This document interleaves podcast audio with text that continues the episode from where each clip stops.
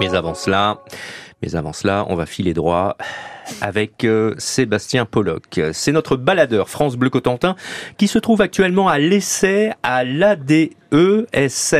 Ça signifie quoi, rappelez-nous, euh, Sébastien?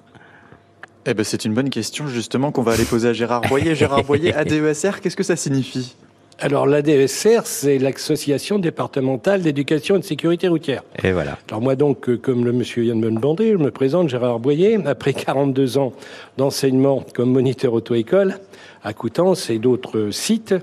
Euh, j'ai la passion de la sécurité routière et voilà, je suis prêt à en parler aux questions qu'on va me demander. Je pense que vous voulez parler de visite médicale. Alors, on aimerait parler de visite médicale et j'aimerais d'abord commencer avec euh, la DESR. On l'a dit tout à l'heure, vous faites des stages pour les personnes âgées et pour les jeunes. Alors pourquoi ces deux, ces deux groupes d'âge alors les deux groupes d'âge, parce que justement les personnes âgées ont besoin, disons, si on peut employer ce mot-là, un petit peu de recyclage, comme on dit, c'est-à-dire de remise à niveau du permis de conduire.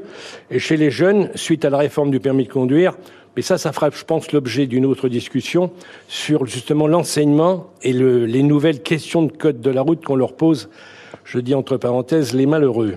Alors, si nous parlons de visite médicale, puisque c'est un sujet qui veut stigmatiser une tranche d'âge, de toute façon, nous sommes tous euh, inégaux devant la maladie, que vous soyez jeune ou, âgé.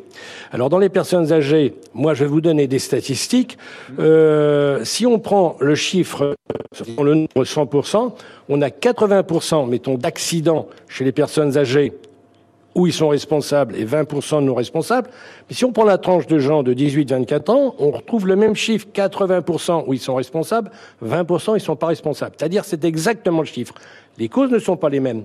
Si on prend les causes, chez les jeunes, on retrouve vitesse, alcool, stup, et personnes âgées, on retrouvera endormissement, et puis, eh bien, malheureusement, ce qui vous arrive euh, dans un âge avancé, euh, d'autres problématiques qui sont que des raisons de santé, mais pas des questions de vitesse. Et puis le fait peut-être aussi que certaines personnes ont passé le permis de conduire quand, on le disait euh, la semaine dernière, j'en parlais dans votre service justement, qu'il euh, n'y avait pas de rond-point, par exemple, quand certaines personnes ont passé le permis.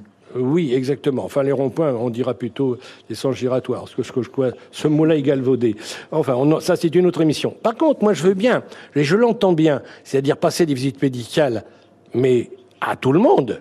Alors là, on aura l'acuité visuelle, on aura le diabète, les crises d'épilepsie, les maladies cardiaques les plus graves, les troubles psychiatriques, la narcolepsie, l'endormissement, les troubles d'addiction, alcool stup, le déclin cognitif, Alzheimer, les troubles de l'équilibre, les patients ayant subi un AVC, leur état n'étant pas stabilisé, il faudra qu'il soit approuvé par un docteur, etc.